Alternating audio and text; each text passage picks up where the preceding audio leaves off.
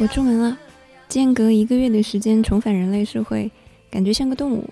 像条放出门的野狗，看什么东西都有一点新鲜，走路都有一点连蹦带跳的。而且儿童节快乐！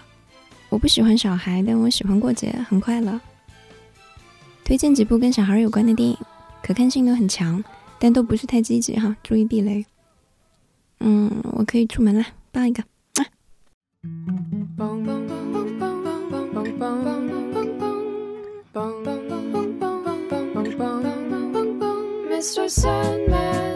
第一部德国意大利剧情片《三牙峰》，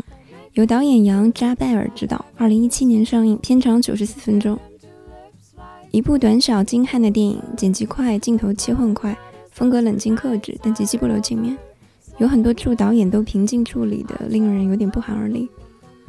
故事发生在一个二手三口之家，单亲妈妈带一个小儿子，外加新交的男友，去到一座名叫三牙峰的雪山野营。一切都 OK 的时候，导演先时不时放出了一些细节，展现他们和乐融融表象之下，小男孩针对妈妈男友的一些啊略显微妙的妒忌和排斥。当然，那只是一些铺垫，没有展开。之后，三个人在雪山突遇极端气候，性命堪忧。在一些关键的档口上，小朋友做出了一些令人意想不到的举动。几乎不论什么文化，起码主流文化吧，对于小孩这个文化形象的建构，都如同对母亲这种概念形象的建构一样，充满了不切实际的刻意美化，仿佛那不是相同物种的人类，而是异类天使。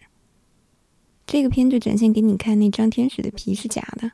那只是电线杆上的小广告。实际上，这些年轻生物，他们也就是人而已。或者说，因为尚未经历社会的寻导，他们更像动物，行为受本能驱使，跟牲口、跟畜生都没有太大区别。这个片里，你就能看见打引号的天使，不仅把自己的翅膀给拔了，他还顺道把你两条胳膊也给卸了，感觉对他来说，也就是捎带手的事儿。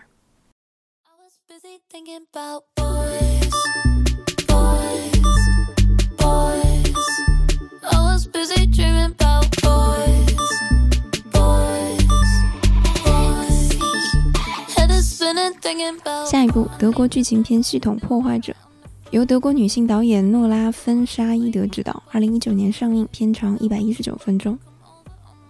这部片是导演的处女作，作为一部处女作，它直接进入了当年柏林电影节的主竞赛单元，不论势头还是本身的风格都异常生猛。与其说这部片讲了个故事，不如说它描摹了一种状态，一个九岁的 system crusher 的状态。这是个年纪很轻的系统破坏者，是个小女孩。他不受约束，挑战任意一种系统或者范式，充满野生的攻击性和战斗力。他无法适应学校和社会，也拒不接受社会对于抚养他的家庭的种种安排。片中，他一直穿着一件粉红色的外套，用他的肢体和语言，用他力所能及的暴力，在反抗着很多更大的东西，像一颗小小的水果樱桃。嗯，想强调的一点是，这部电影尽管它的整体结构并不像它当中一些出彩的单个场景来的打动人，从头至尾导演给他设计的情绪渲染倒是也都很够。因为这种很明显投入了功夫的渲染，它给人的代入感很强。举例讲，它的叙事视点尤其很棒，镜头在几乎每一次给出一个主要人物的反应镜头之后，都跟着给出了一个针对环境的描述镜头。包括声音、画面和其他人物的反应，这些都在帮忙营造一个主角的视角。这样一来，观众在看片的时候，的确就不太会站在一个纯粹的旁观者角度去观看、凝视、评价角色，会比较容易进入到主角本身的处境里去感同身受他当下的反应。换言之，他帮助观众建立共情体验，这个很好，很难得，而且让人感觉到导演作为一个人的善良吧。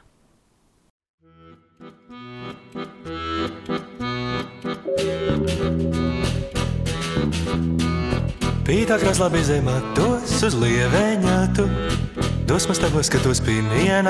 Pātagu. Mani mirklis tik as. 下一部，丹麦瑞典剧情片《狩猎》，由丹麦导演托马斯温特伯格执导，二零一二年上映，片长一百一十五分钟。这一部的名气很大了，感觉每回有点什么跟性侵犯、性骚扰相关的社会新闻，这部片都会被拎出来讲。故事情节很简单，是一起发生在北欧小镇的性侵事件。关于早熟的女童出于一些弯弯曲曲的小念头，杜撰出的一个针对男主角的莫须有的性侵指控。指控本身不是重点，重点在于影响和名声扩散之后，这个男人在一个闭塞熟人社会的社会性死亡，这个状态会长成什么样？而当人们误认为或者自认为站在绝对正义方的道德高地的时候，他们又有潜力做出什么样非道德的行为？这部片的叙事挺紧凑的，戏剧化以及易于观看到，几乎不像一部北欧的片。片中男主角由扮演汉尼拔和《神奇动物在哪里》爵士虐恋 couple 之一，也就是跟邓布利多谈旷世畸恋的格林德沃的麦斯米克尔森饰演。哦，他这个名字好难念呐。麦叔叔还是很帅的，毕竟魔法部一枝花。Gentle is the rain that falls softly on the meadow. Birds sigh upon the tree. 下一部德国剧情片《一千种方式形容语》，由德国女性导演伊莎贝尔·拉普尔执导，二零一七年上映，片长九十一分钟。又是一部小品式的不长的片，选题和试点都很小，但很细腻，每个细节都给呈现的蛮具体的。嗯，剧情是关于一个从某天开始忽然决定不出房间门，然后就一直把自己关在房间里的少年。对于他的这个决定，他的家人们一方面摸不清头脑，另一方面也莫名恐惧他这种忽然发生，又不知道会持续多久的打引号的生活方式将会走向什么东西。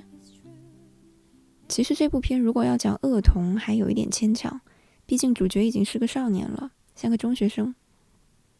而且说起来，这部片其实有点愣，嗯，愣头青那种愣，有好几处煽情的位置，导演使劲儿放强力的背景音乐，感觉想把观众生生吓哭，嗯，还是欠火候吧。但是啊，但是架不住这部电影的题材和他叙述事情的态度，显得很现代、很人性，没有任何奇怪的 judgment 放进去，这个很文明。而这样一种文明，换一个社会环境的话，几乎不可求。我当年看这部片的时候是在德国电影周跟一位中国的长辈一块儿看的，看完之后他很愤怒，唯一的反馈就是说这个小孩不懂事、不负责任，他没有考虑他的家人，叭叭叭叭。嗯，怎么说呢？如果看任何问题只能从某一个或者两个维度出发，并且老进行一些，尤其讲求对于更上、更大、更群体的道德秩序的维护，以及对于异己者。老带有一种教导主任或者亲爹一样的批判心态，这些都起码很显老吧，而且显得像没有见过世面、大惊小怪的。最后就提一点吧，在很多的社会文化里，年轻的人对于某种抽象的、哲学上的、只关乎自身的自我探索，那个是几乎会被无限柔和、包容，甚至鼓励对待的。他们认为人起码在那个阶段吧。就是应该把自己的自我放在首位，包括自己的想法、兴趣、情感，各种各样的东西吧。如果一直老想着大局或者别人，老想着懂事儿和合适，那这样的人压根儿就很难真正长大。也许他会被社会化，然后衰老，但他没有成长成熟过，因为他都没有机会去深度探寻过自己的自我。这个盲目抓瞎试错和探寻自我的阶段很可贵。往大里说。群体的文明可能也得靠个体的这个过程。当然了，咱们这儿流行集体文化和长辈文化，谁更老谁更高姿态，这个就先不评价了。